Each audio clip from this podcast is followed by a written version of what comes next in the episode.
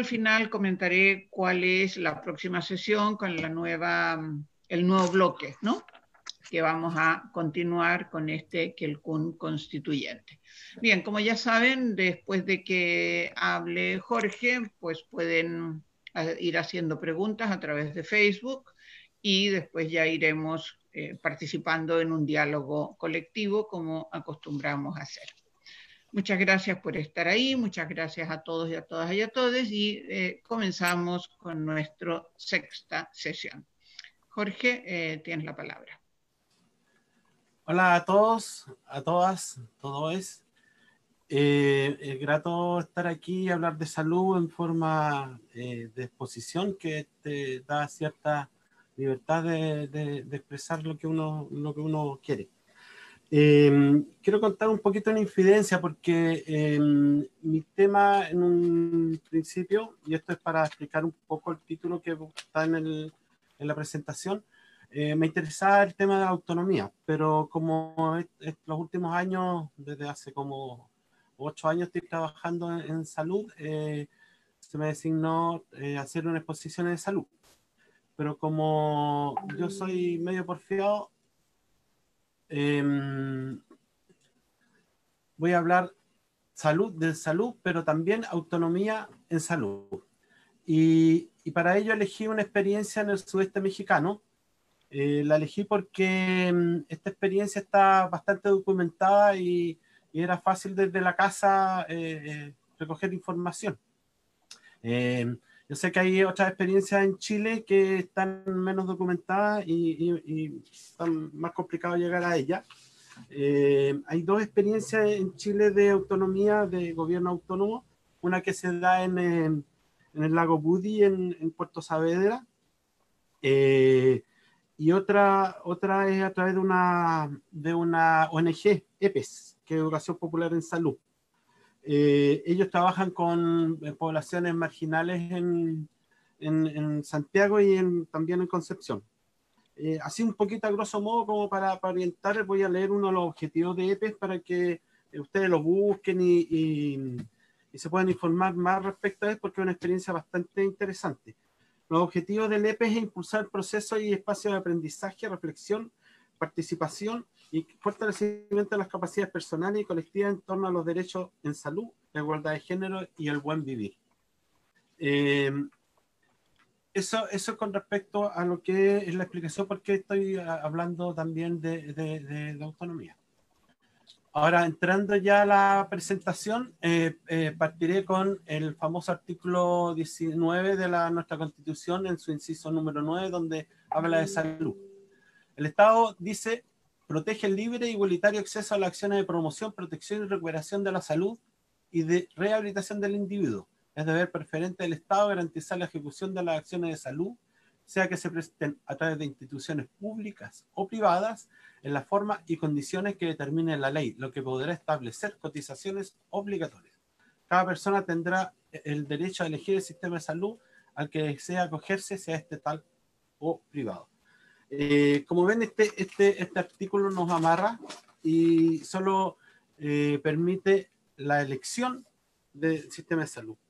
Eh, diciendo esto, voy a, dar, voy a hablar de dar un pequeño párrafo de un, paper que hizo el Colegio de, Médicos con respecto a, este, este, tema y, yo traje un, un pedacito para que comprendamos en qué, eh, con qué nos enfrentamos cuando hablamos del tema de salud.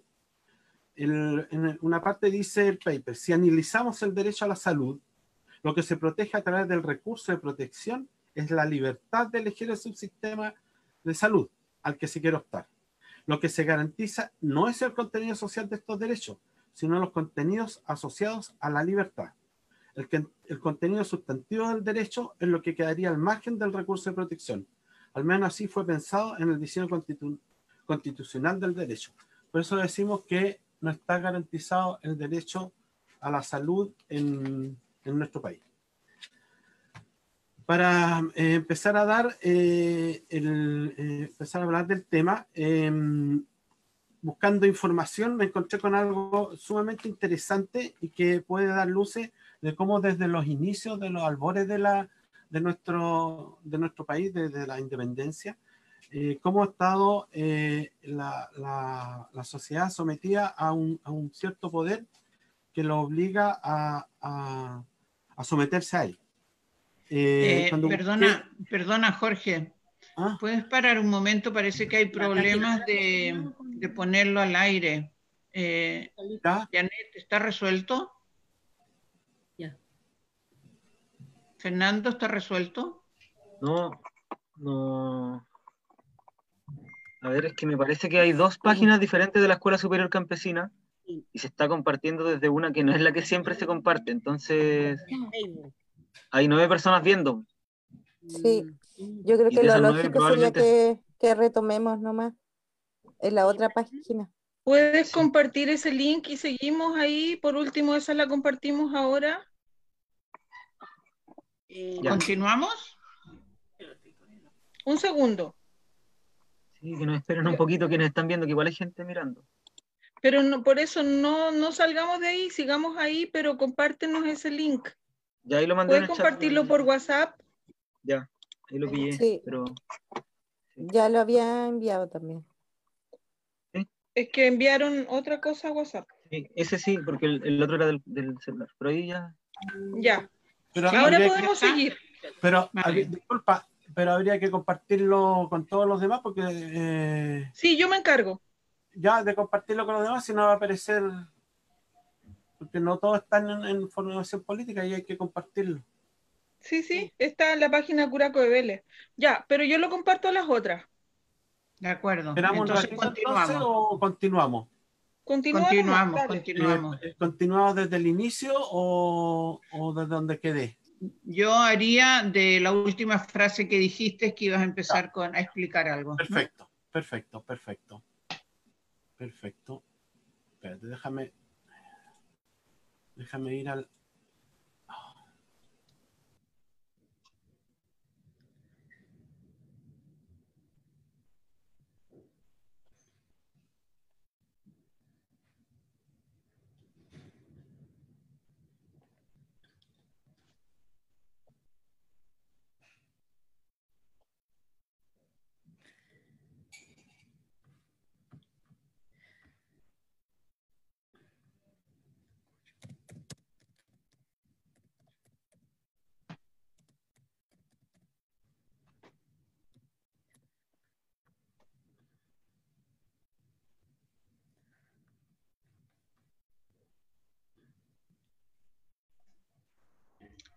Eh, Jorge, tienes el micro apagado. Jorge, tu micrófono. El micrófono que está apagado Jorge, no, te sí. no escucha. Ya, ya. Ya. eh, bueno, eh, seguiré con, con, con, una información que encontré que me pareció bastante interesante, que eh, el hospital de Castro, el primer hospital de Castro fue construido en 1878. Eh, y curioseando para, para, saber qué población había en Castro, en esa época me encontré con un censo de 1875 que decía que habían 861 personas en el radio urbano. Eh, sacando la cuenta de cuántos habitantes había por cama en ese tiempo, eh, saqué la cuenta que habían 215 habitantes por cama, que es muy similar al que hay hoy día, que son 264 pero eh, en ese tiempo Castro tenía una población rural muy superior a, a la que tiene actualmente, que era de 29.574 eh, habitantes. Entonces, eh, eh, reflexionando y pensando, la gente en ese tiempo se, em, se recetaba o la medicina recurría a las machis, a las curanderas, yerbateras, a las parteras, o sea, había una medicina popular y muy ligada a la, a la, a, la magia, al, a, lo, ritual. Y eh, pensando en eso, encontré un, texto de Silvia Federici, El Calibani y, y la bruja, donde ella eh, señala por medio de Stephen Wilson eh, una cosa que me pareció bastante interesante para entender cómo más o menos se, se relacionaba la medicina en esos tiempos. Dice, cito, la gente que practicaba estos rituales era en su mayoría pobres que luchaban por sobrevivir, siempre tratando de evitar el desastre y con el deseo de aplacar, persuadir e incluso manipular estas fuerzas que lo controlan todo, para mantenerse lejos del daño y el mal, y para conseguir el bien que consistía, esto es bien interesante, el bien consistía en la fertilidad, el bienestar, la salud y la vida. Al intentar controlar la naturaleza, la organización capitalista del trabajo debía rechazar lo impredecible que está implícito en la, en la práctica de la magia, así como la posibilidad de establecer una relación privilegiada con los elementos naturales y de la creencia en la existencia de poderes a los que solo algunos individuos tenían acceso y por lo tanto no eran fácilmente generalizables y aprovechables. La magia también constituyó un obstáculo para la racionalización del proceso del trabajo y una amenaza para el establecimiento del principio de responsabilidad individual. Sobre todo, la magia parecía una forma de rechazo al trabajo, de insubordinación y un instrumento de resistencia de base en el poder. El mundo debía ser desencantado para poder ser dominado. O sea, en los inicios se, notaba, esto estamos hablando de, la Edad Media, pero en, los inicios de la República, eh, la, gente y sobre todo las, donde habían grandes comunidades eh, indígenas, eh, se regían por esto. Y, y me, me, llamó la atención porque en 1880 comienza el juicio a los brujos, el juicio a la recta provincia, que todos sabemos que era un gobierno autónomo eh, que tenía sus propios códigos de justicia, de salud, sus propios códigos de poder. Entonces me parece eh, como que sean tan contemporáneos estos dos hechos de que se instale un hospital en 1878 por el Estado oligárquico chileno eh, y dos años después empiece la persecución de este Estado que, está, que era paralelo al Estado, al Estado Nacional que se estaba formando. Bueno, eh, ahora voy a hablar, y eso, eso se lo dejo, lo dejo ahí dando bote para que, eh, no sé, pues alguien pueda indagar más. Yo no soy ni historiador ni, ni, antropólogo que como poder, poder echar luz a qué es lo que está sucediendo eso. Bueno, voy a explicar un poquito las movilizaciones del 2013, eh, que viví de bastante cerca. Y parte diciendo que eh, la muerte de Verónica Cosme, de 30 años, el 15 de mayo del 2013, luego de, una serie de diagnósticos errados, fallece por virus AH1N1 y sumado al anterior deceso de Carola Concha el 6 de junio de 2012, desata la ira de los vecinos de Quellón que salen a las calles realizando barricadas y exigiendo la presencia del ministro de Salud. Frente a esto, estos acontecimientos, que tuvieron bastante revuelo y, y provocó harto incitación en, la gente, salían las noticias, qué sé yo. La Asamblea Social de Castro de ese tiempo, no, no la de ahora, convocó una reunión en la plaza en la concha acústica. Ahí llegó bastante gente y el acuerdo que tomamos fue eh, ir al servicio de salud el día siguiente, en la mañana, eh, para solicitarle una visita al ministro al, servicio de salud. Nosotros sabíamos que el ministro iba a Quellón, eh, eso está comprometido, pero nosotros queríamos que eh, diera su, su, fundamento de lo que está pasando y la problemática de salud. Y ahí en la fotito se ve una reunión que tuvimos con el director del servicio de esa época, señor Calleja, eh, y ustedes ven eh, eh, que la gente que estaba era bastante, no era heterogénea. atrás ustedes ven que habían estos estudiantes, estaba el señor Vidal, ahí se le nota la gorrita, el señor Aburto, estaba Bernardita, que, era que es presidenta del centro de padres del liceo, en ese tiempo también lo era, y nuestra amiga y señora Doris Chihuay, y el señor que todos conocemos, Tito Barría. Em, ese, ese, día, em, en, las conversaciones y en las discusiones que hubieron durante todo el día, eh, nosotros encontrábamos que la visita del ministro estaba, em, no era segura. Por lo tanto, decidimos tomar la dependencia y quedarnos en en el, en el servicio. No se hizo toma del servicio, solamente de la dependencia y justamente en esa sala nos quedamos y en esa sala eh, se hizo el, el, el primer eh, petitorio de Castro. Hay algunas fotos de, de, de, ese, de, ese, momento que eh, llovía copiosamente, era terrible. Los chicos que eh, bailaron, se hicieron tomas de la calle, nuestros amigos verdes de siempre. Bueno, y después las fotitos con el, con el ministro cuando llegó. Y este es un poco el petitorio que pidió Castro. Yo voy a decir los más importantes, que creemos más importantes porque es bastante largo. Eh, lo más eh, eh, relevante era poner fin a la externalización o compra de servicios en el sector privado.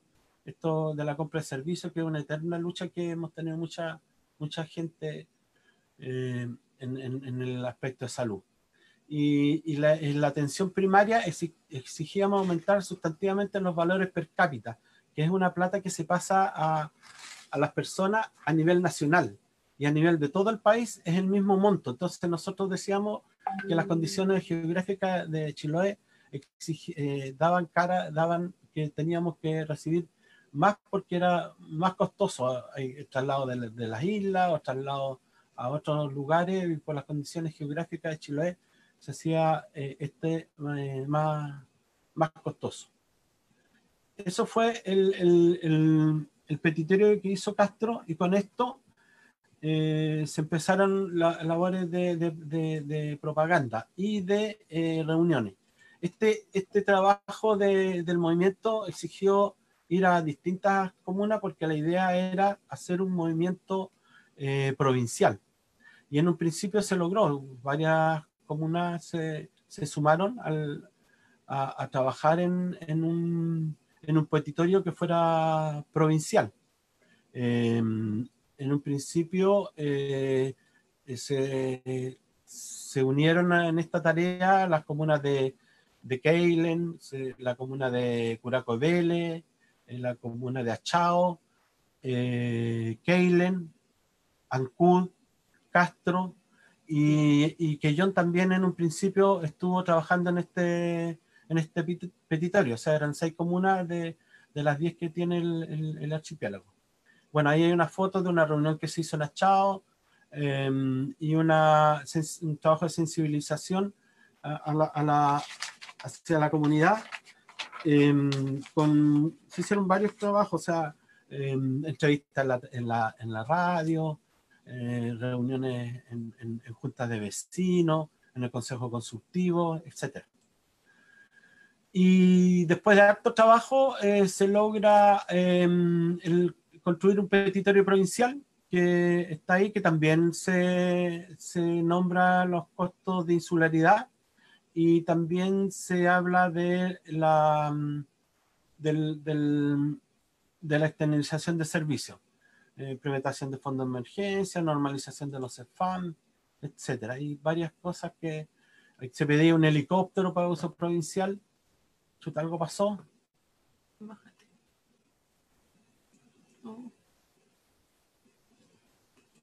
Algo Ahí está. Ahí está. Eh, lo, ven. ¿Se ve, el, ¿Se ve la presentación, verdad? Sí, sí se ve bien. Ya, dentro de las tareas que asumió la, la Asamblea Provincial eh, fue intentar conversaciones con los alcaldes para presentar las demandas en conjunto. Esto no sucedió, o sea, este, esto que muestro aquí es la foto donde se le está entregando al presidente del, de la Asociación de Alcaldes de Chiloé eh, el petitorio. Eh, pero los lo alcaldes eh, decidieron negociar solo. está ahí, ahí tú, Diela está entregando el, en la fotita está la Diela entregando el petitorio, eh, pero no, no prosperó eso y los alcaldes decidieron eh, negociar solo.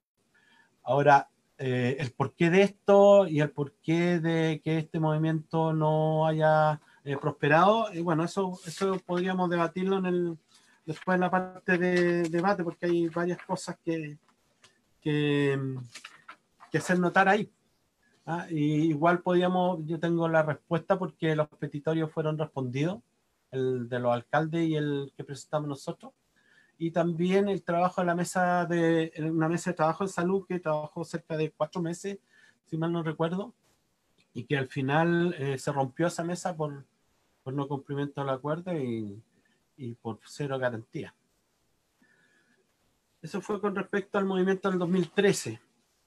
Eh, otras instancias de, de, participación ciudadana están en, en, organizaciones que son institucionales, como el consejo, los consejos consultivos de los hospitales, los consejos de desarrollo local, que son los que tienen que ver con los FAM, con toda la atención primaria, y el COSOC, que es eh, el que tiene que ver con el servicio de, de salud.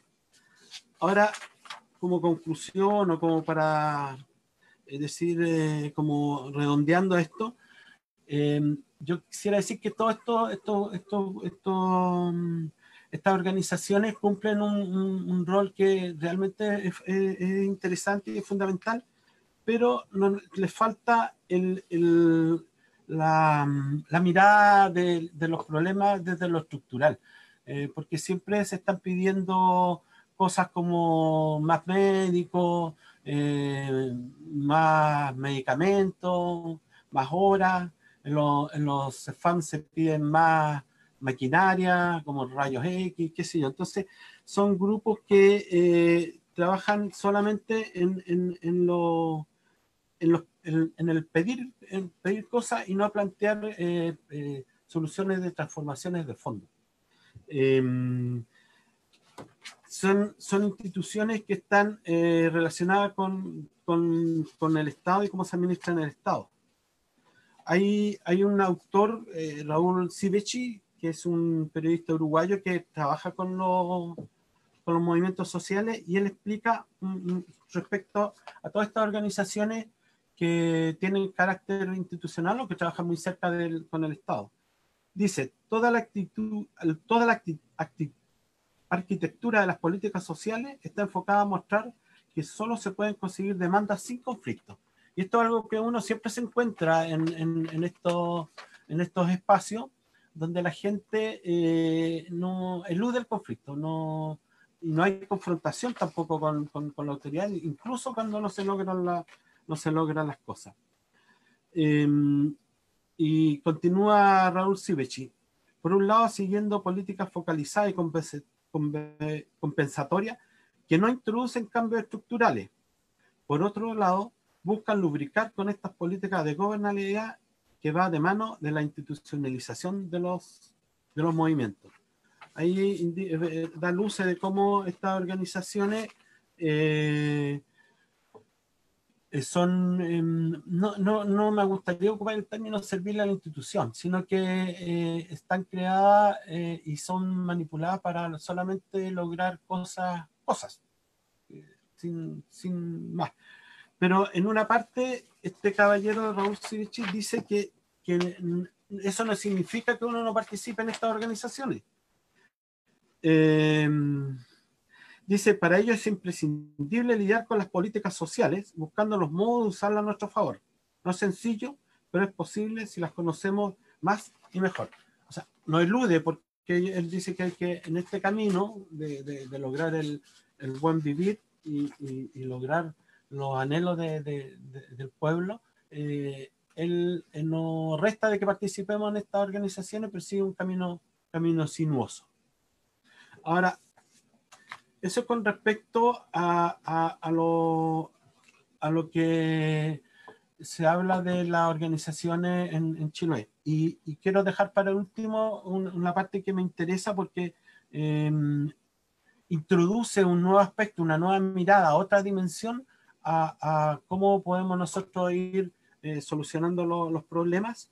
Y para ello elegí, como decía al principio, la autonomía en salud en salud, una experiencia en el sudeste mexicano. Otro tipo de salud sí es posible. Eh, este, voy a dar un poquito el contexto eh, como para entender. La asistencia social en México eh, ya no fue considerada de la competencia de la beneficencia, sino que es un deber del Estado. Esto está escrito en la Constitución de México. Y para ello crean dos instituciones, que es la SSA y la IMSS, que uno es el un sistema de asistencia médica a la población de pocos recursos y otro un, instituto que garantiza eh, la eh, asistencia médica a los trabajadores asalariados. Pero este, este ya partió mal, porque esta institución de, seguro, que tiene el 25.7% de la población, obtiene mayor cantidad de médicos y mayor cantidad de infraestructura frente a la otra institución que es atiende al 65 de la población, que tiene menos médicos y tiene mayor, menos eh, acceso a la infraestructura. Estamos hablando de un Estado eh, y en una época relativamente socialista de México, de, un poco después de la revolución, y, y nos encontramos esta, en esta realidad. O sea, una, un, un, un, ninguneamiento a todo el resto de la población, que era alrededor de 20 millones de personas, que no recibía ningún tipo de servicio a finales de los 70. Y la población rural era totalmente excluida de la atención sanitaria. Eh, también hay, eh, hubieron eh, contribuciones de organismos no estatales que la Iglesia Católica eh, apoyada y siguiendo la teoría de la liberación hace un aporte enorme a, a, la formación de promotores de salud eh, más adelante voy a contar qué es lo que los promotores de salud. Y después a contar de los años 80 por, un, por, recursos de la ONU la comunidad eh, europea, promovidos por la OMS que promueve eh, que la salud sea participativa con las comunidades para ir dando soluciones a la gente que está más en lugares más remotos y que tienen menos acceso a la, a la, a la salud. Entonces se formaron comités de promotores y, se construyeron consultorios. Hasta aquí podemos sintetizar que el Estado mexicano, ante el fracaso de llevar la salud a todos los habitantes más pobres imaginados del sistema, apoyó, apoyó y financió la institución de promotores de la salud, sobre todo a la población indígena. Y esto lo llevó a crear en el año 93 el, el CONAMIC, que es el Consejo Nacional de, de Médicos, pero también ahí hay hay una, una, una crítica porque, eh, y eso también lo, un poco lo vemos nosotros, en, en el afán del Estado y, y, de la clase dominante de, de dar eh, salud a, la, a, las personas, toma a estos médicos indígenas y lo institucionaliza. Y con eso descontextualiza la medicina indígena y donde se pierden eh, muchos elementos culturales. Eh, la medicina eh, dada por las hierbas está mirado desde el punto de vista de, de farmacológico de la cura. O sea, el, lo que le interesa es el aspecto curativo y no el aspecto ritual y, y mágico que, que, tenían y que practicaban los, los indígenas en, en, en, en México. Entonces, eh, se produce ahí un, un, quiebre y eso también lo vemos no, nosotros acá cuando uno va a, a, los CEFAM donde te atienden en una salita y te dan remedio igual que como si fuera medicina occidental, o sea, se occidentaliza el, el, la medicina tradicional. Otro aspecto a considerar dentro de, de, de, de la problemática de salud en, el contexto del sudeste mexicano eh, enfermedades que eran fácilmente curables con fármacos comunes y fácilmente evitables con un adecuado nutrimiento y un ambiente de vida sana. Los consabidos problemas de conectividad que también tenemos nosotros acá en el archipiélago. La mayoría de las comunidades no, tenían, no tienen agua potable ni red de alcantarillado y, y, y, el problema eterno de desplazamiento del pueblo entero a zonas de tierra infértiles y aquí se producía otro problema, porque cuando desplazaban a los, a los pueblos a otros lugares, los curanderos, las yerbateras, se encontraba que en esos lugares no habían las hierbas con las que normalmente ellos, ellos trabajaban. Eh, dentro del, del, contexto de la salud autónoma en, el sudeste mexicano, no podemos dejar de lado la participación y el aporte que hace el Ejército Zapatista de Liberación Nacional. Así que voy a dar una pincelada de lo que es el Ejército Zapatista para que entendamos, contextualizamos lo que viene después. La Organización Zapatista de Liberación Nacional es una organización político-militar que nació en el 83, 1983. En ese tiempo el, ejército no solo se dedicó al trabajo político y militar, sino también a promover proyectos concretos para mejorar la situación de las comunidades, como por ejemplo en el campo de la salud.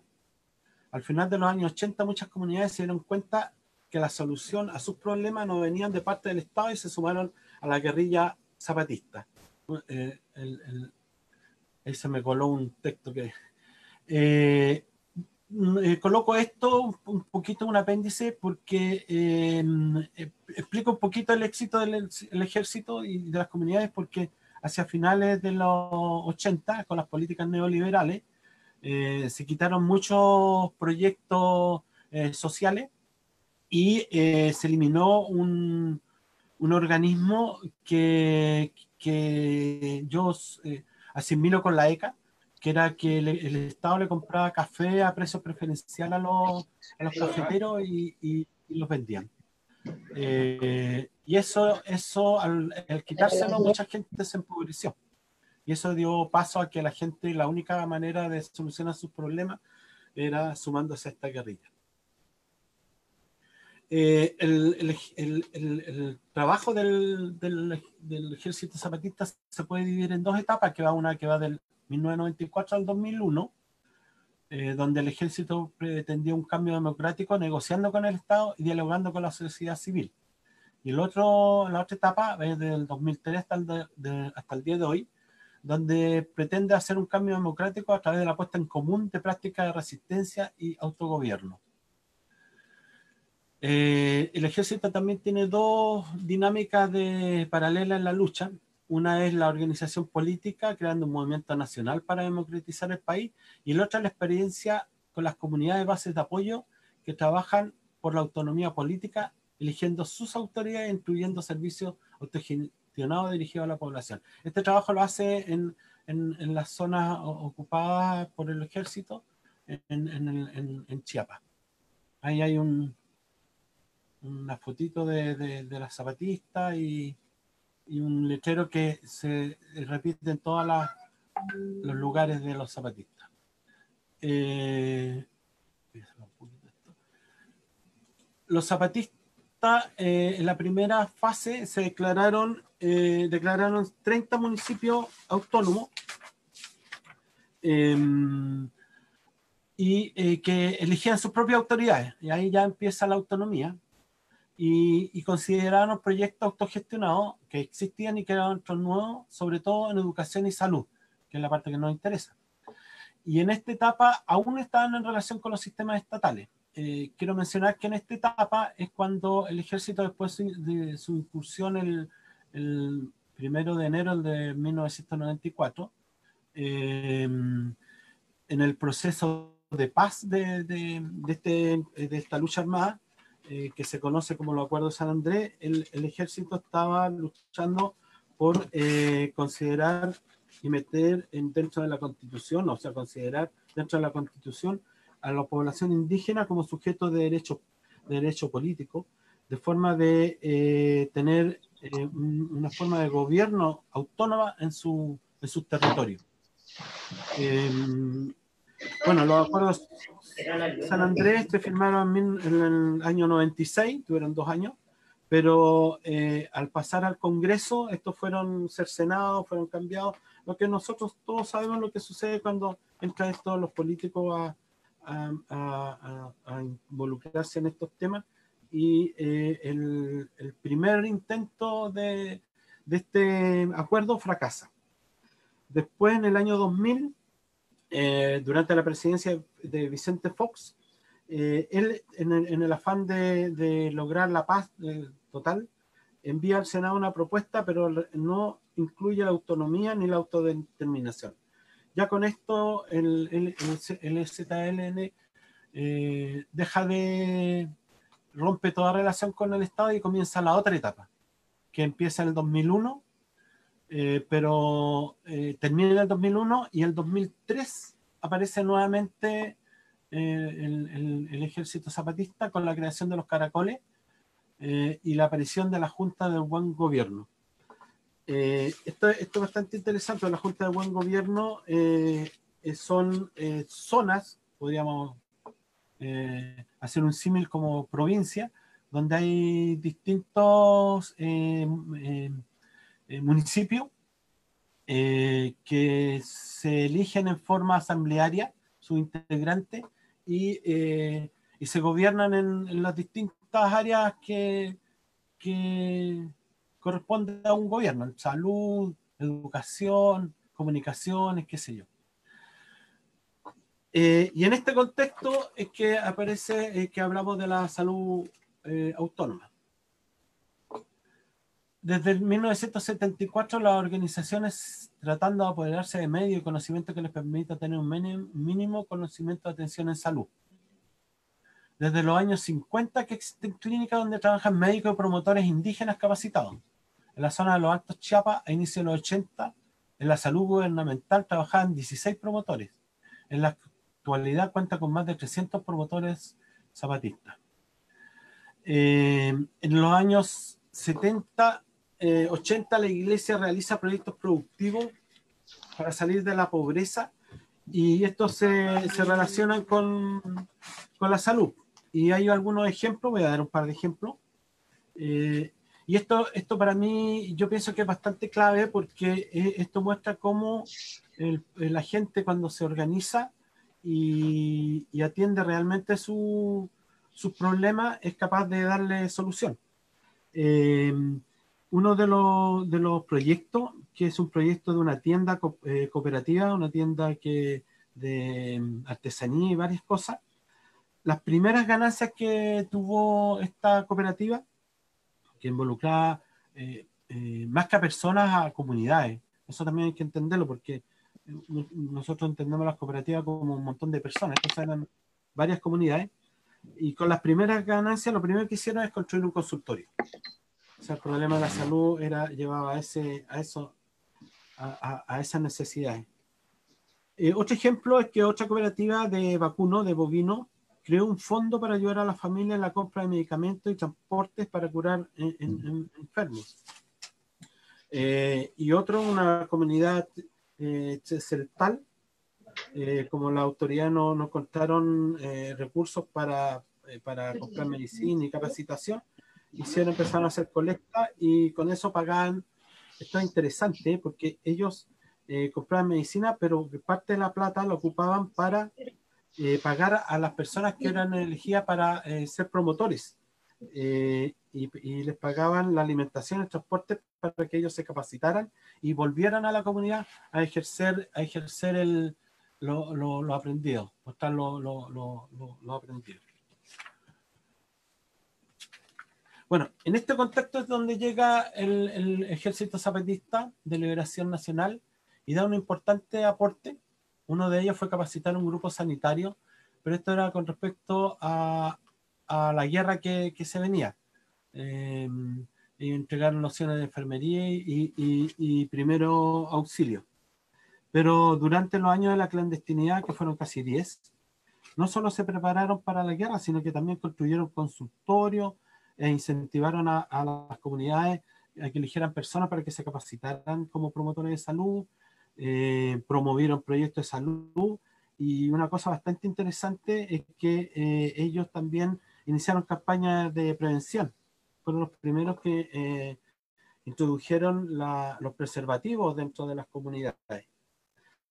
Em, antes del 94, las comunidades que estaban ligadas al ejército en los alrededores del municipio construyeron una clínica. Este, este es bastante eh, singular. Construyeron una clínica, la Guadalupana, que empezó en 1988, que tuvo aporte solidario y de cooperación de las comunidades indígenas. Se inauguró en 1992. Y este, esta clínica eh, sirvió para atender a los milicianos durante la guerra que tuvieron en, los principios del año 94, durante el levantamiento. Esa es la guadalupana. Bueno, y aquí hay algunas fotitos de,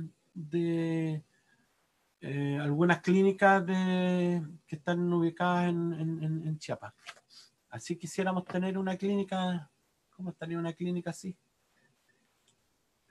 Em, bueno, terminando casi mi intervención, eh, los zapatistas eh, dentro de su actuar em, es muy abierto, entonces tienen mucha información y son muy abiertos. De hecho, mientras estaban negociando em, con mientras estaban negociando con, con las autoridades, eh, en los acuerdos San Andrés, ellos eh, hicieron múltiples encuentros, encuentros nacionales e internacionales. Entonces se promovió bastante la causa de ellos, fue bastante abierta. Y eso permitió que llegaran aportes, ayuda, y, mucha gente eh, cooperó en, en, en, en, eso, en esos momentos. Y en una de, la, de sus trabajos de difusión del, de, su, de su lucha, eh, ellos hicieron una, una, cosa que se llamó la escuelita zapatista. En un principio yo pensé que eran las escuelas que donde iban, se educaba la gente, y no, era una escuelita donde ellos mostraban su trabajo, y el trabajo lo mostraban las mismas personas que, que lo realizaban, o sea, la gente que estaba, o eran promotores de salud, o promotores de educación, o, gente que estaba, había trabajado en, algunos comités, o la gente de la Junta de Buen Gobierno, porque ellos eligen eh, en forma eh, rotativa y eh, desde las bases. O sea, nadie se candidatea, son, ellos mismos eligen a las personas, es como un mandato. Ellos tienen que, que tener un trabajo de, organización, de, administración del de, la, de las comunidades. Eh, ellos se rigen por el, uno de los pilares del zapatismo que es el mandar obedeciendo, donde el, el pueblo el que manda, la asamblea son que da las directrices y los gobernantes son los que ejecutan. Y dentro de esa escuelita zapatista yo encontré un, un texto que me gustaría compartirlo porque eh, eh, es interesante cómo, cómo habla y cómo lo, lo eh, cómo lo señala. Eh, Víctor es un ex, integrante de la Junta de Buen Gobierno de Mares de Juan Apóstol Calcuc, Mares Municipio Autónomo Rebelde Zapatista. Eh, él dice, yo fui miembro de la primera Junta del Buen Gobierno desde el año 2003 al 2005. Son dos años. Imagínense, son, no, son, no, no duran mucho tiempo los, las personas, los van rotando continuamente. Pero la salud autónoma ya había iniciado, se creó mucho antes, antes del 93. Fue por la iniciativa de los compañeros del CCRI, que es la Comandancia Clandestina Revolucionaria Indígena, que es la comandancia del ejército eh, zapatista, que está integrado por gente de, de, la comunidad. Eh, eh, mayoritariamente son, son indígenas. Y no fue iniciativa de la Junta de Buen Gobierno porque, bueno, no existían en ese tiempo. La clínica guadalupana que está en el centro del Caracol es una clínica central. Esta clínica central se ha empezado a construir en 1991-1992. ¿Por qué se construyó esa clínica? Porque en aquel tiempo esta comunidad estaba totalmente incomunicada. Ni siquiera había luz eléctrica, ni carretera, como la que hay ahorita. No había forma como trasladar a los pacientes a las ciudades. No había clínica ni casas de salud de parte del gobierno del Estado ni del federal. Por esa razón, los mismos pueblos tuvimos que organizarnos a pensar cómo construir una casa de salud o una clínica y tuvimos que organizarnos. Así en los años 91-92 se empezó la construcción. Cuando estábamos haciendo la construcción, tuvimos que mandar a unos jóvenes compañeros y compañeras jóvenes a recibir la capacitación para la salud, para que ellos y ellas trabajaran en cuanto se terminara la construcción. En el año 92 terminó la construcción y se inauguró la clínica la pequeña clínica, no estaba así como está ahorita. En ese momento empezó a funcionar con sus respectivos promotores y promotoras de salud. Ante nuestro levantamiento armado en 1992, así estaba. Después del año 94, después de nuestro levantamiento armado, se vio que no bastaba tener una sola clínica en este centro. En el año 2000 se construyeron las microclínicas en diferentes partes de nuestra zona, en diferentes municipios de nuestra zona. Por el momento tenemos 11 microclínicas, 12 con la clínica central. Esto, voy, dejo para el final una declaración de, dice declaración de Moisés Gandhi. Eh, Moisés Gandhi no es ni una persona, es un lugar en, en Chiapas, donde se ocurrió el primer foro de promotores de agentes de salud. Eh, para los que estén interesados, les gustaría saber más, es bastante interesante la declaración, la gente sobre todo de salud, podría buscarla, googlearla, declaración de Moisés Gandhi. Em, y en las primeras partes ellos dicen, consideramos que la salud debe tener necesariamente las siguientes características. La salud no es individual, sino colectiva. Es un derecho de todas y todos. Otra eh, característica es la neutralidad. Como trabajadores y trabajadoras de la salud, debemos atender a todas las personas sin distinción de raza, color, lengua, edad, crédito, credo, género, cultura, partido, dinero. Y la otra característica es la responsabilidad. La salud debe estar en manos del pueblo y debemos mostrar que el trabajo de las y los promotores es importante y eficaz y que no se pueda llevar, a cabo sin el apoyo del pueblo. Esa es la... Por una salud en manos del pueblo, Moisés Gander, ustedes lo pueden buscar y, leer en, qué consiste esa, esa declaración que es bastante interesante.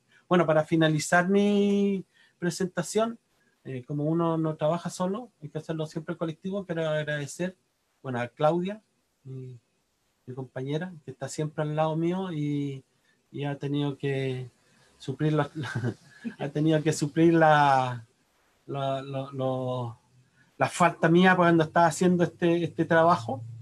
Eh, a Claudio Vázquez, que él estuvo, eh, fue un actor bien preponderante en el movimiento 2013, que me ayudó a recordar varias cosas, y, y, a una desconocida, que yo no la conozco, que es Daniel Fini, que hizo una tesis, eh, que es de donde extraje todo el, lo que hablé sobre el, sistema sanitario zapatista.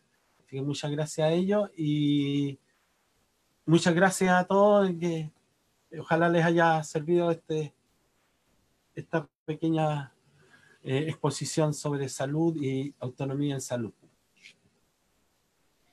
Muchísimas gracias, Jorge, por esta exposición tan, bueno, no sé, tan ordenada y tan aclaratoria, con tanta información y con tantos elementos ahora para, para poder seguir conversando sobre el tema de la salud autónoma, pública, privada, etcétera, ¿no?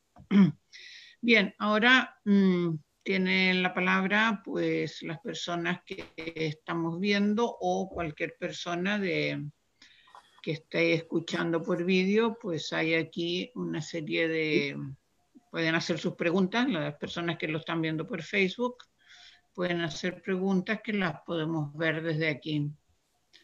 ¿Alguien quiere, tiene alguna pregunta, algún comentario, alguna participación para iniciar el diálogo? ¿Yo? Marcela. Sí, Marcela. Eh, ya, Marcela. Sí, eh, al principio mencionaste el tema de, eh, de que en Chile la salud eh, no está asegurada como derecho. En el fondo, como lo que está asegurado es el acceso a la salud. Y, bueno, creo que eso tiene un correlato, una, relación directa con lo que queremos hacer y por lo que estamos haciendo este programa, que es para autoeducarnos también en relación a, los cambios que tenemos que hacer a, la constitución que vamos a escribir juntos. Por ahí quería, no sé, si podía eh, como profundizar en ese, en ese tema. En ese tema. Eh, Sí, sí, bueno, eh, los problemas de salud eh, están asociados eh, obviamente a, lo, como muchas otras cosas, a lo que mandata la, Constitución y, de hecho ha sido muy, muy complicado salir, y no solamente esto, sino las leyes, porque dentro de lo, del petitorio una de las cosas que, que se pedía, em, que era la externalización de los servicios, eh, eso está avalado por una ley. Entonces habría que abolir la ley y obviamente cambiar eh, la, constitución y, hacerla un, derecho. em, para que uno pueda mm, eh, recurrir a ello. Yo, cuando doy la, la, la, apreciación que muestra el, Colegio Médico respecto al, a lo que dice la Constitución, ellos hablan de derecho y, lo ponen desde el terreno eh, judicial. O sea, una de las cosas que por las cuales muchas veces la, clase dominante no le gusta colocar eh, mucho los derechos porque se los pueden exigir. Y, por ejemplo, cualquier eh, reclamo sobre derecho a la salud no puede ser judicializado porque no hay aparatos, no está garantizado, entonces no, no, no, no, no se puede. Ahora, bueno, yo lo que quería mostrar en, mi exposición que hay, hay, dos caminos, o sea, no solamente hay un puro camino, que, que es el cambio de constitución y que nos aseguren eh, no solamente el derecho a salud, sino el derecho a educación, el derecho a un ambiente sano y un montón de cosas más.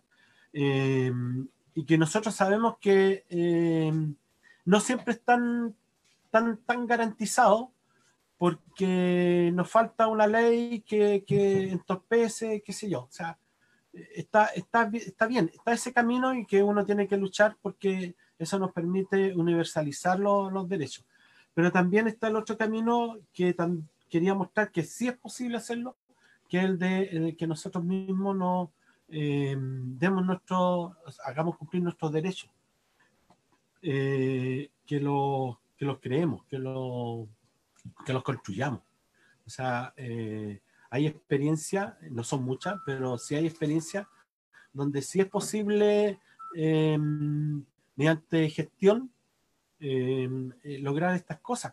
Muchas veces uno dice en la salud, porque la salud es están los médicos, todos piensan, se piensa siempre en la salud como, como la enfermedad, cómo solucionar la enfermedad, cuando la salud es mucho más que, más que eso. Es cómo nos cuidamos y cómo vivimos, eh, cómo nos relacionamos con el ambiente, cómo nos relacionamos con el, no solamente el ambiente natural, con el ambiente social. O sea, yo voy a tener una buena salud si, si en mi casa tengo una casa eh, adecuada, si en mi lugar de trabajo tengo no, me explotan, eh, trabajo en condiciones favorables, también tiene que ver con, con, con la salud. las la personas que luchamos por el agua, eh, si tenemos agua, también vamos a tener buena salud. Eh, o las personas que hemos estado trabajando por, por los basureros en, Chiloé, también es un problema de, de, salud. Eh, y son cosas que, que, nosotros podemos intervenir, podemos em, hacer trabajo propio, no solamente estar pidiéndole a la autoridad que, no, que nos solucione los problemas. Y una cosa que, que a mí se me fue a hacer notar es cómo en, un sector de una población indígena que se supone que su educación eh, eh, eh, es deficiente, logran hacer una clínica y ellos entienden que para hacer la clínica tienen que tener gente que la atienda y previo a la construcción mandan a, estudiar a, sus mismas personas para que después ejerzan el, lo que aprendieron en su comunidad. Entonces, hay otro camino también. La Diela parece que quería hacer un comentario. Diela, ¿querías hablar? El micro. Tienes apagado el micrófono. Activa el micrófono. Ahí sí. ahora. sí. Ahora. Ya. Ya. Gracias, Cristina. Eh, sí, justamente quería hacer un comentario al respecto. Eh, primero que nada, eh, gracias por, por, la presentación, tú muy clarita. Eh, igual estos aportes de, de, cómo la salud se, se enfrenta en otros lados, es, es, importante esa mirada porque aquí está toda muy institucionalizada. Y en la práctica me siento como, como un como una gallina, no sé, en corral ajeno cuando estoy en un hospital, porque, porque siento que la gente te, falta el respeto cuando tú entras y piensas que tú eres, eh, dejas de ser persona y, te, y hacen todo sin preguntarte, te inyectan cosas sin decirte. Eh, siento que, que ahí está, hay un enfoque que, no corresponde a lo que significa la salud. la salud es justamente no estar enfermo. Y ahí bien apuntabas tú, Jorge, cuando hablas de, lo importante también, eh, primero que nada, la alimentación. Que, que tu alimento sea tu medicina, que tu medicina sea tu alimento. Es decir, en vez de querer tomar pastillas, alimentémonos mejor. Tenemos la posibilidad aquí en Chiloé de que tenemos productos de la tierra, tenemos mucha gente que cultiva y cada una en este minuto está también tratando de cultivar sus, propias huertas. Entonces, eso como, como, primer punto. Lo otro es el tema de la medicina de la, del Lagüen. El Lagüen es, es, algo que está presente en el archipiélago de Chiloé eh, históricamente y mucha gente usa el Lagüen eh, para sanar muchos males, eh, muchas dolencias, digamos y son eh, realmente efectivos, porque en la práctica los medicamentos son eso, son eh, e-, el uso del mismo eh, hierbas medicinales, pero con otros excipientes que al final te producen más daño que salud. Entonces, un poco como hacernos cargo igual nosotros respecto de lo que significa cuidarnos, y ahí veo la mirada de, de la poca educación que hay de parte del Ministerio de Salud de entregar esos elementos. Supongamos ahora con el mismo problema que tenemos del COVID. Eh, ¿Por qué no se habla de que eh, el sistema inmunológico, eh, en la medida que nosotros estamos bien alimentados, tenemos un estado, y aquí, y aquí entra, entran todos los elementos en juego. Es decir, para que tú tengas que estar bien alimentado, primero que nada tienes que tener acceso es decir, tienes que tener un sueldo digno. Eh, para que tú puedas estar en tu casa y quedarte, tienes que tener también los medios, agua potable, eh, tienes que tener luz, tienes que tener eh, todo lo que eso significa. Entonces, la salud es más allá de un hospital, es más allá de una infraestructura, es más allá de eso. Es como también nosotros nos hacemos cargo, qué como yo, qué elijo de comer. entonces, e, es como es una forma de vida también, porque en la práctica em, también es mi entorno. ¿Qué pasa con mi entorno? Y ahí tú hablas muy bien en el tema de las basuras. ¿Cómo, ¿Qué hago yo con mis basuras? ¿Qué hago con mis desechos? Eh, los tengo amontonados, estoy haciendo compost, estoy separando lo orgánico. Entonces hay tanto que, tanto que en la práctica, ¿qué significa la salud? Mantener eh, nuestro, entorno también en, un estado tal que favorezca nuestra salud. Entonces, eh, de pronto esto de, que se te impongan cosas, yo, pienso que nosotros somos seres racionales y podemos también, si se nos entrega la información pertinente, discernir respecto de lo que es eh, bueno o no bueno para nosotros, porque para todos no es bueno todo. Todos tenemos formas distintas. Eh, físicamente, no todas las cosas eh, para todos nos hacen bien. Y yo siento que la salud, como está en este minuto institucionalizada, en donde a ti te marcan una etiqueta de crónico y te dan pastillas per secula seculorum que no te van a sanar, si lo único que pretenden es mantenerte en estado de enfermo, porque la farmacéutica para eso está, no para sanarte, en cambio la medicina, en la WEN, te puede sanar. Entonces, la mirada que se le da a la medicina, a la WEN, a la, la WENTUCHEFE, es una mirada muy eh, paternalista, muy em, que al final no está eh, entendiendo de, la, de, lo que significa este, este entramado eh, histórico y que está en nuestro inconsciente colectivo de que la medicina de las hierbas realmente nos hacen bien y que sí nos producen eh, nos pueden sanar. Entonces, yo siento que ese, ese gran aporte que es propio de aquí del territorio no ha tenido el correlato a nivel de instituciones. Es decir, bien dices tú, se ha, se ha tomado y se ha institucionalizado, pero no se le ha dado un poco eh, el lugar que corresponde. Eh, yo pienso que por ahí hay harto, harto trabajo que hacer en realidad todavía. Aquí tenemos mucha la Chefe que ha retomado muchos caminos, que sigue aprendiendo y, los, conocimientos están.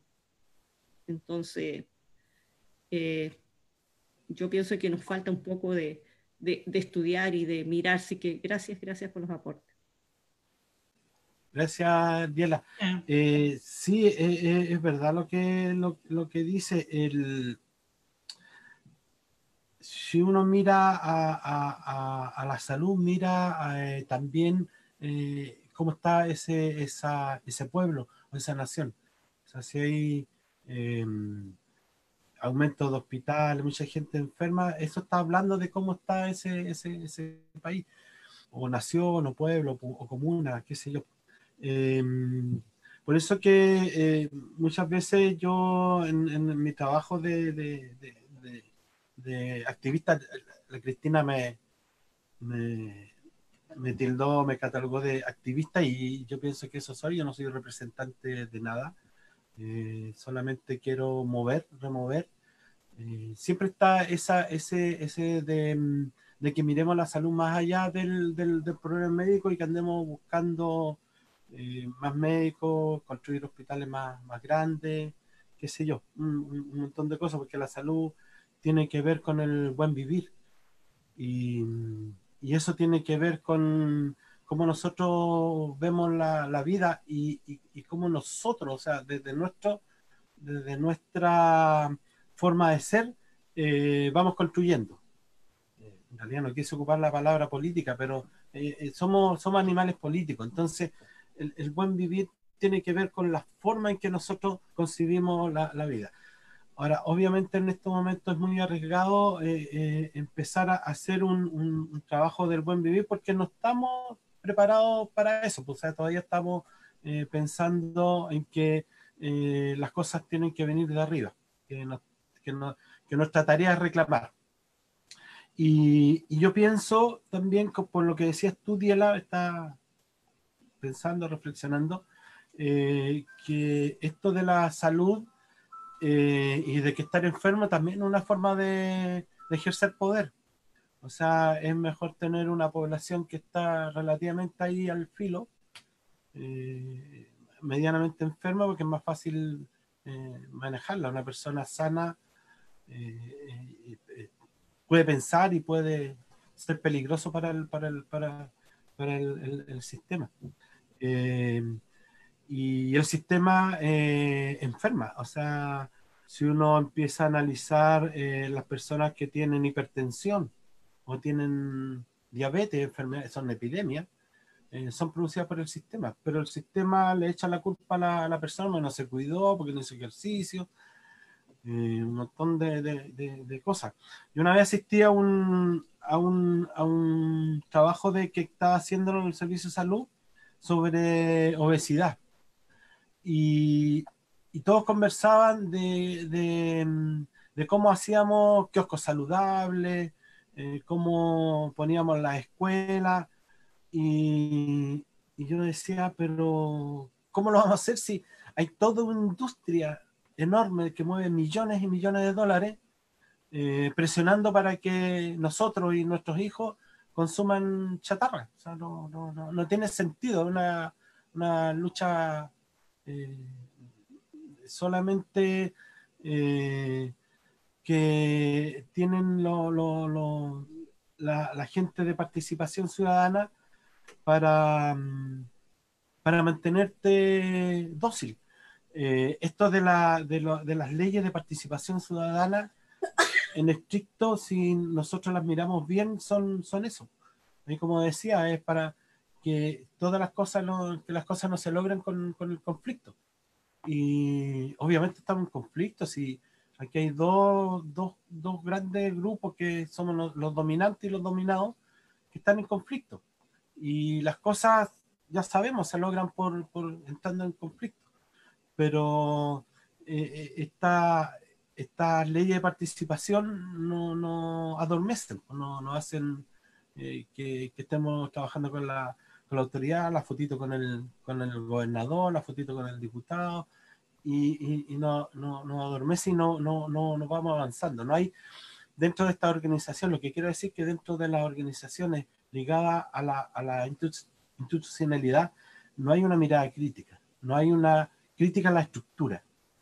Eh, y como veíamos en los petitorios, cuando nosotros se critica la estructura, la externalización de los servicios y el per cápita, eh, está, la, está la respuesta de que no, no, no, no se puede. Y en, por ejemplo, en, en, la, el petitorio de los alcaldes es un es una lista de supermercados, o sea, eh, es una lista del viejito pascuero, o sea, plata, plata, plata para esto, plata para esto otro, y, creen que todo se soluciona con, con, con, plata. Entonces, uno tiene que ir, tratar de dar una mirada más, más allá y, tener en consideración de que una de las formas que podemos salir adelante es organizándose, organizándose y, teniendo espacios de, autonomía, aunque sea un huerto, un huerto, comunitario, qué sé yo, cosa, aunque sea de a poco, o un, huerto de, donde se cultiven plantas medicinales, etcétera. Eso. ¿Alguna otra pregunta, comentario? Muchas gracias, Jorge. ¿Alguna otra, algún comentario? Bueno, yo voy a comentar algo, pero a ver, estoy absolutamente de acuerdo con, todo lo que han dicho, ¿no? Yo creo que esto lo que nos muestra es que el tema de esto que se llama salud es un tema absolutamente político. Eh, una vez escuchaba a una mujer cuando decía, era una médica, ¿no? Pero que trabajaba básicamente en prevención, con todo lo que se ha nombrado. Entonces ella decía, a mí me, me dicen muchas veces que, hago política y decía, claro, es que la salud es política, así es que no, no, puedo hacer otra cosa, ¿no? Y yo creo que, que, en esto de los, bueno, es que la salud, digamos que sería el buen vivir, una parte importante, ¿no? Y esto de los cuidados, cuando desde el feminismo hablamos de los cuidados, una cosa eh, importante que se incluye siempre es todo esto que se ha estado comentando, ¿no? Porque, por ejemplo, eh, el poder respirar aire no contaminado. O sea, no se dice, pero está bastante probado que la contaminación del ambiente es una de las causas del cáncer, ¿no? Y en lugares donde hay mucha contaminación, rápidamente aumenta el nivel de los cánceres, ¿no? O, por ejemplo, la contaminación de los alimentos, ¿no?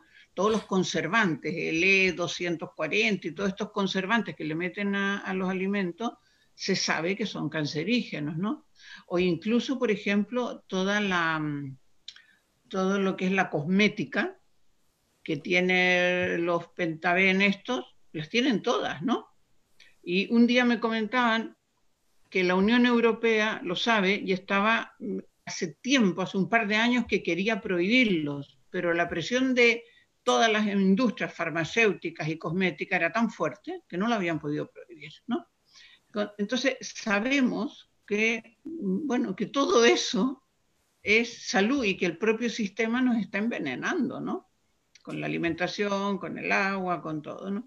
Y después la propia, la, también la forma de vivir que, que, nos obligan en muchas partes, por ejemplo, sobre todo en las zonas urbanas de las grandes ciudades, la tensión con los horarios de trabajo, la tensión con los horarios de cuidado, la tensión con las movilidades, todo eso, la tensión, ¿no? Es lo que tú decías, por ejemplo, la gente hipertensa, la gente con muchos problemas, viene de vivir en una vida llena de, tensiones provocadas por una estructura del sistema, ¿no? Entonces, ¿cómo te obligan con unos tiempos que no corresponden a las formas de vivir, etcétera, ¿no? Entonces, yo creo que eh, yo creo que aquí también, por ejemplo, se podría exigir, bueno, exigir o no sé, tendría que funcionar que las propias facultades de medicina, que a lo mejor sí que hay cosas interesantes que, que van bien para la población, pero que enseñaran la medicina de otra manera, ¿no?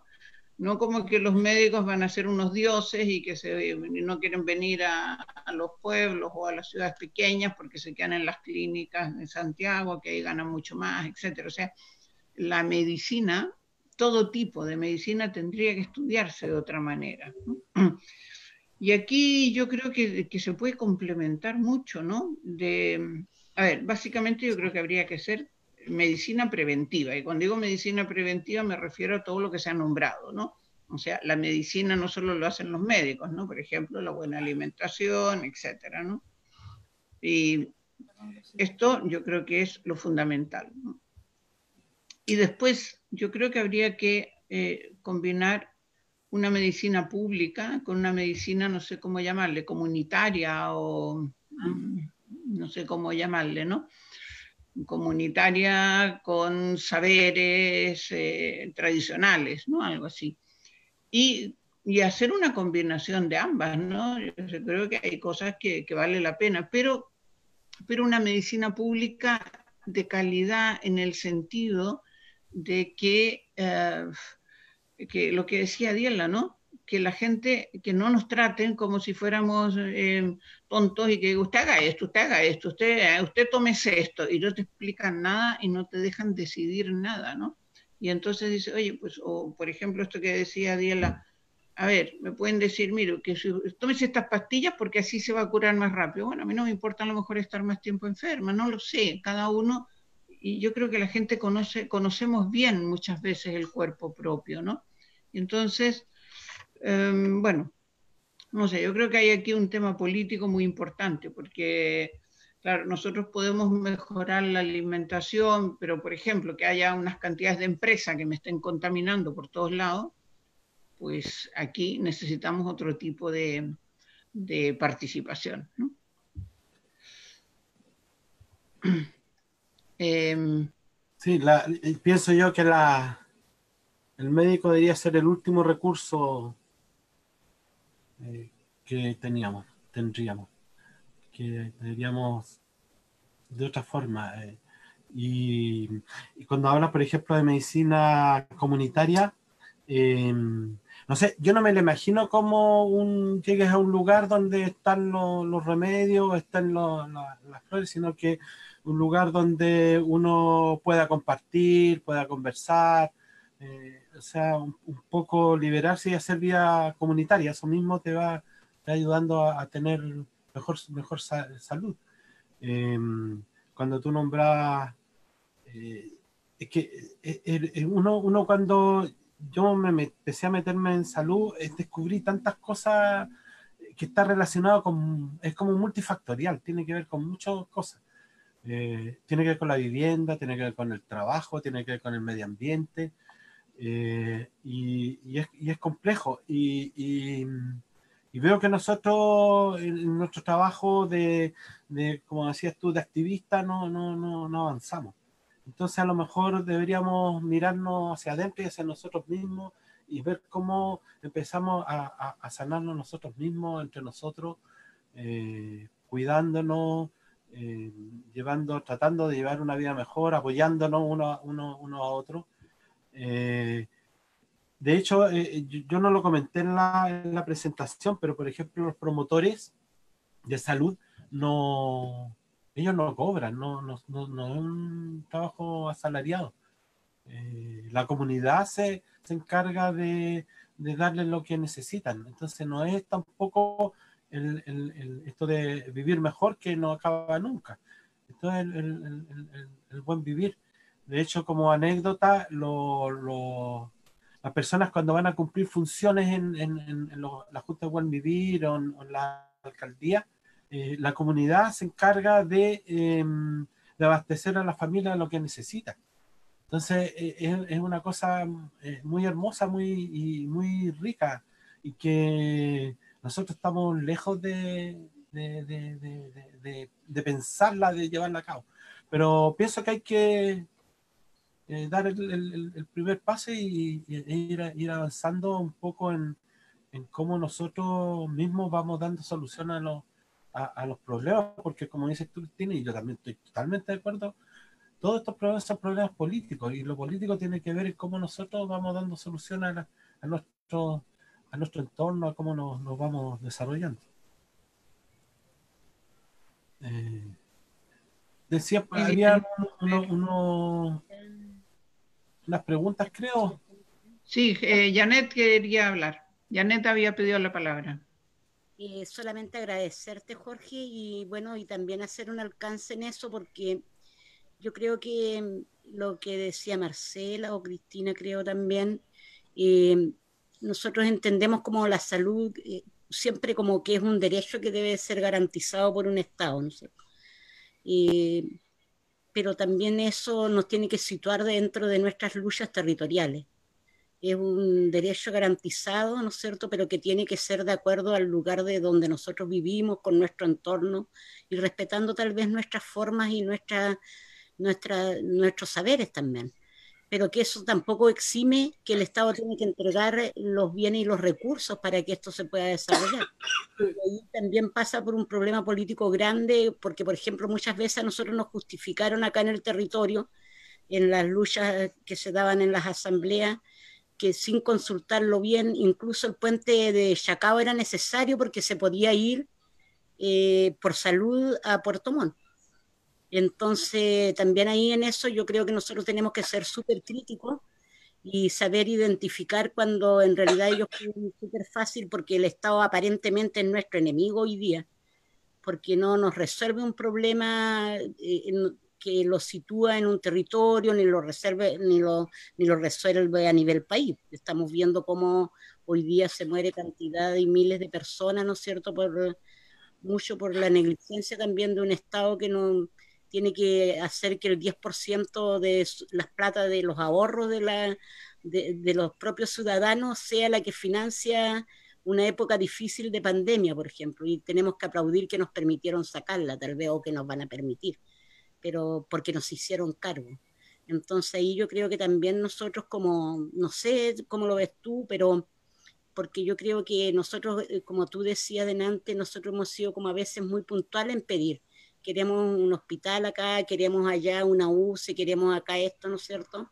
Y tal vez eh, la salud, tomándolo como un problema político, pasa más allá de una pedida puntual en donde nosotros deberíamos integrarla dentro de nuestras luchas sociales, ¿no es cierto?, como una necesidad eh, de un sistema de salud insular dentro del territorio.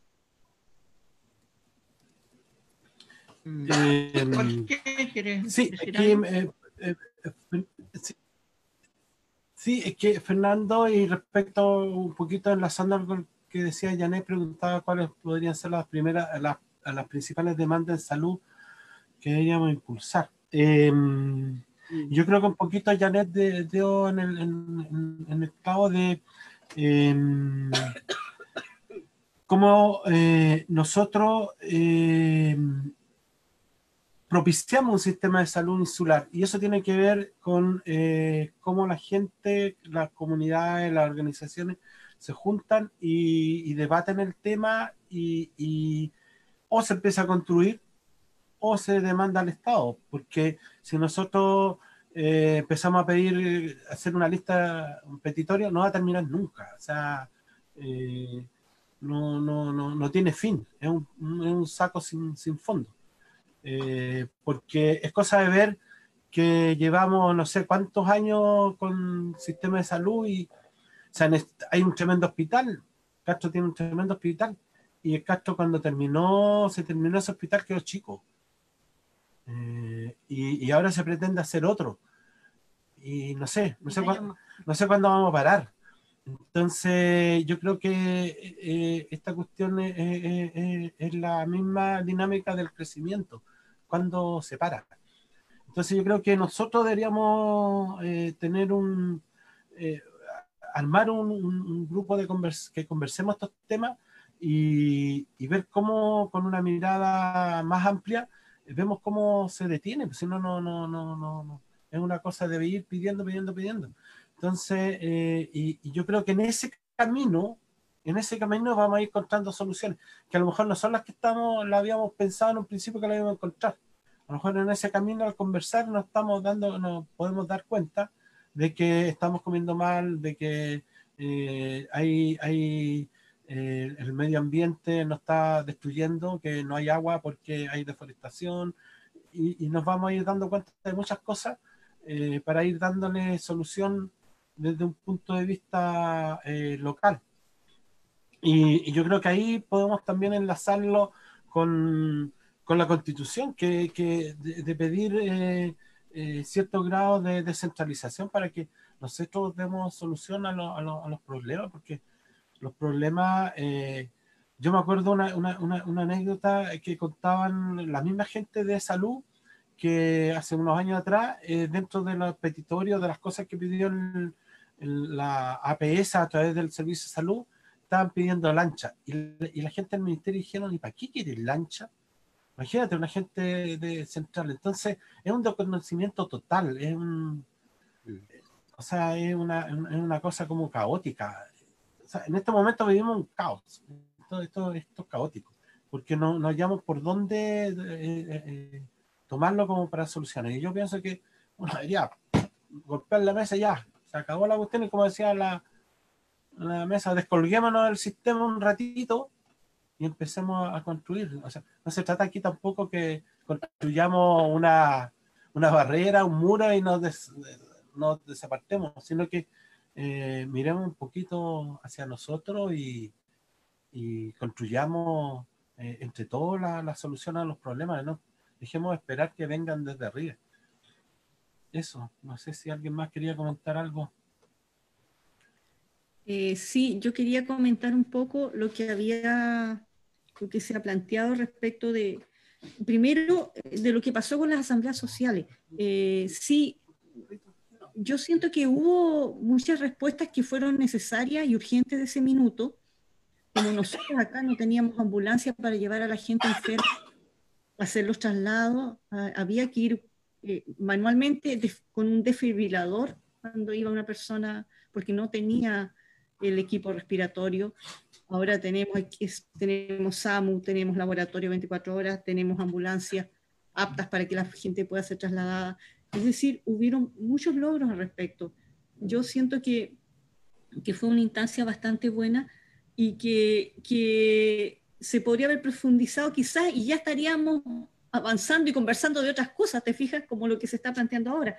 Pero, pero aquí hay recursos que el Estado está invirtiendo y, esos recursos los está invirtiendo en pos de nosotros, se supone, bajo ese, esa mirada. Y sucede que a nosotros no nos preguntan nada y se corta el, el, queque en, en, Santiago, como en todas las cosas, y en la práctica aquí nos damos cuenta que la constitución lo que debería hacer es mirar desde lo que ocurre en los lugares, es decir, cómo se construye desde el territorio, porque las necesidades son distintas. No es lo mismo estar en el continente que estar acá. Nosotros no queremos ir al continente para resolver los problemas, queremos resolverlos acá, porque alguien que vive, somos archipiélagos, en una isla interior, de ahí que llegue a la isla grande, eh, pasa muchas horas, es decir, eh, todos esos problemas en la práctica no son mirados, no hay esa perspectiva del que está tomando una decisión en un quinto piso en Santiago. No tiene idea de lo que está ocurriendo o que va a haber un temporal. Por eso esa vez se pidió lancha, se pidió helicóptero, porque de repente se cerraba el puerto, de repente no, no, podía volar eh, porque había un temporal. Entonces, todas esas cosas son necesarias para ser trasladados. Eh, yo siento que los recursos del Estado tienen que que invertirse, pero no invertirse en pos de mejorar el negocio, de externalizar la compra de un servicio, sino como esos recursos de alguna manera se han entregado a los territorios para que los territorios decidan cómo esos recursos tienen que ser usados, porque el, el territorio, tal como decía Cristina, yo sé lo que le pasa a mi cuerpo, es decir, yo sé dónde me duele, cómo me duele, el territorio sabe dónde le aprieta el zapato. Entonces, el territorio debería decidir, oiga, en realidad esta es nuestra prioridad y la conversa. Pero si viene alguien externo, no sabe, no sabe lo que ocurre. Entonces, como que en la práctica lo que hay que hacer es como tomar una decisión que los involucre a todos, porque de ahí es, y que esos recursos sean destinados de esa manera, porque los recursos son nuestros recursos. Es decir, no podemos decir, no, porque no, si al final los recursos donde se construyen los hospitales, donde todos esos recursos son los recursos del Estado que nosotros, todos los ciudadanos, estamos aportando de alguna u otra manera, como este 10% nuestro o, nuestras platas de la FP que están sosteniendo al Estado y sosteniendo un montón de empresas eh, en este minuto en Chile. Y es la élite y, y, el pueblo está en estas condiciones. Entonces, en la práctica lo que tenemos que nosotros de alguna manera darnos cuenta que ese presupuesto que se destina a salud, la décima región, tiene que ser pensado cómo se hace esa distribución, pero desde el territorio. Y ahí yo tengo que decir que en el hospital de Ancú, independientemente de todas las cosas, la atención es buenísima. Yo me, me, voy, me atienden bien, tratan de hacer todo lo que pueden hacer dentro de todas las las insuficiencias que puedan tener, pero tienen una mirada que es la mirada institucional de la salud. Entonces, un poco remover un poco esa historia y, y, y entender que esos mismos, en vez de tener recursos para que te entreguen 5.000 pastillas y le entreguen 5.000 a todo el mundo, eh, se pueden redestinar y tener, eh, no sé, propender a que haya mayor cantidad de la guantuchefe entregando la eh, pero, pero en lugares ad hoc, porque yo me encontré en un CERFAN que entregaban la WEN y, y un lechero arriba decía medicamentos. El LAWEN no es un medicamento, es un LAWEN. Entonces, porque son conceptos totalmente distintos. Entonces, cuando tú entiendes el concepto, también vas entendiendo qué significa salud. Entonces, todo eso, eh, por eso tiene que ser como, yo siento que nos falta mucho que conversar al respecto, pero en la práctica pienso que el camino está en que los recursos que se destinan a salud para la provincia de Chiloé deberíamos ser nosotros, los chilotes, los que decidimos cómo se hace el, con todos los servicios de salud incluidos. Porque ellos igual tienen una capacitación en salud, pero también las laguantuchefe, también la comunidad y también el que está sufriendo el dolor, porque él, él tiene algo que decir al respecto. Exacto. Y lo otro que yo quería agregar ahí como anécdota nomás, por ejemplo, para ver por qué uno defiende empezar desde los territorios también, porque por ejemplo si llega un médico acá de Santiago y, va cualquiera de nosotros y llega y le dice, oye, sabes que yo tengo, estoy hecho guter el cuerpo, tengo todo salpullido en todos los pies, me duele el cuadril y, está eh, eh, esto amanecí acotipada, hecha gute, gute, gute. O sea, ahí uno entiende la diferencia y lo importante que es cada territorio, lo que nosotros, cada uno de nosotros tiene en su saber, en su, pero es que la globalización del capitalismo ha sido tan fuerte que ha matado los propios conocimientos. Y eso yo creo que las asambleas han ido poniendo en valor, porque también es verdad que en Chiloé hoy día se está pensando un territorio, se está pensando un archipiélago desde otra perspectiva, porque hace unos años, unas generaciones atrás, los chilotes querían salir y salir y, muy pocos querían volver porque no querían estar, que no, que hay mucho barro, que no tenemos luz, que esto, que lo otro. Y hoy día también estamos mirando nuestro territorio desde otra perspectiva y yo creo que eso va a ser un, avance para poder ir frenando estas autoridades que vienen de un Estado que es agresor, que es agresor con todos nosotros. Oye, cuando vaya la Janet al, médico vamos a tener que ponerle un traductor. Está dentro del hospital amigo, así que, tiene, que haber un, Y le pasa a la gente de Temuco, y le pasa a la gente de la cuarta región, y tú sabes que llegas a la zona central y hablan de una manera distinta y tenemos que llegar tratando de no, de no hablar como somos, de no ser los que somos, para que no se rían de nosotros. Y va pasa con las medicinas tradicionales, que ellos, eh, la misma ciencia les dice medicinas alternativas al mm. conocimiento propio del pueblo, medicina alternativa, cuando están después, ¿quién estaba primero? cómo se sanaban nuestros ancestros. Eh, además, disculpa que usted que arreglar un poquito el término de medicina eh, alternativa está, está rechazada, se le llama medicina complementaria. Claro. Es lo mismo. hay un, hay un eh, principal, ¿no?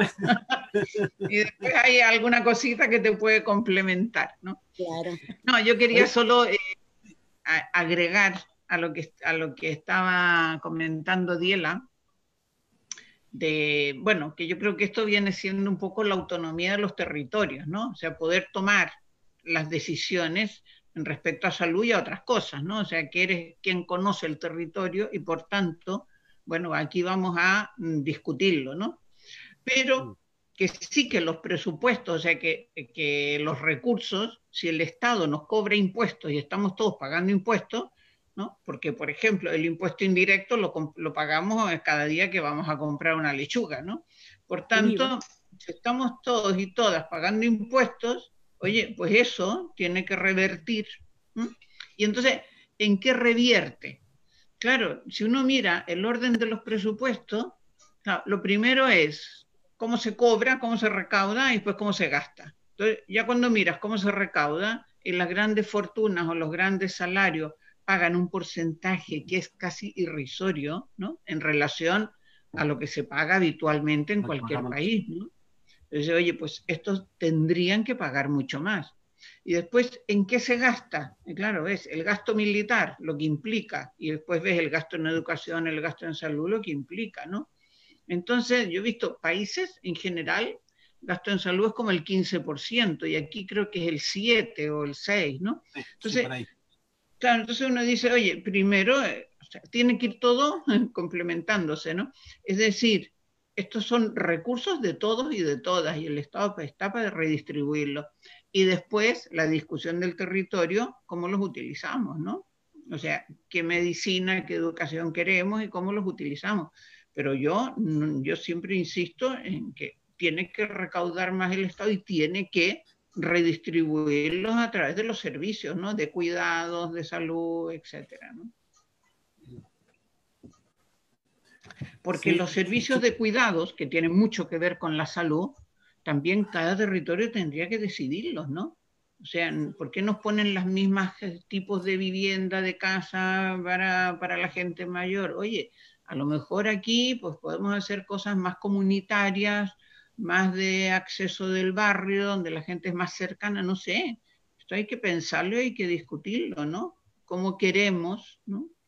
Cuidar, por ejemplo, a las, criaturas, a la gente mayor, ¿no? Que puede ser con mucha cercanía de la comunidad, ¿no? Bueno, estas cosas yo creo que son la autonomía de los territorios para tomar decisiones, pero yo no dejo de lado que eh, tienen que cobrar más impuestos y tienen que redistribuirlos de otra manera, ¿no? Eh, sí, sí, por supuesto. Eh, eh, uno mira estas cosas y ve que por todos lados el bote hace agua.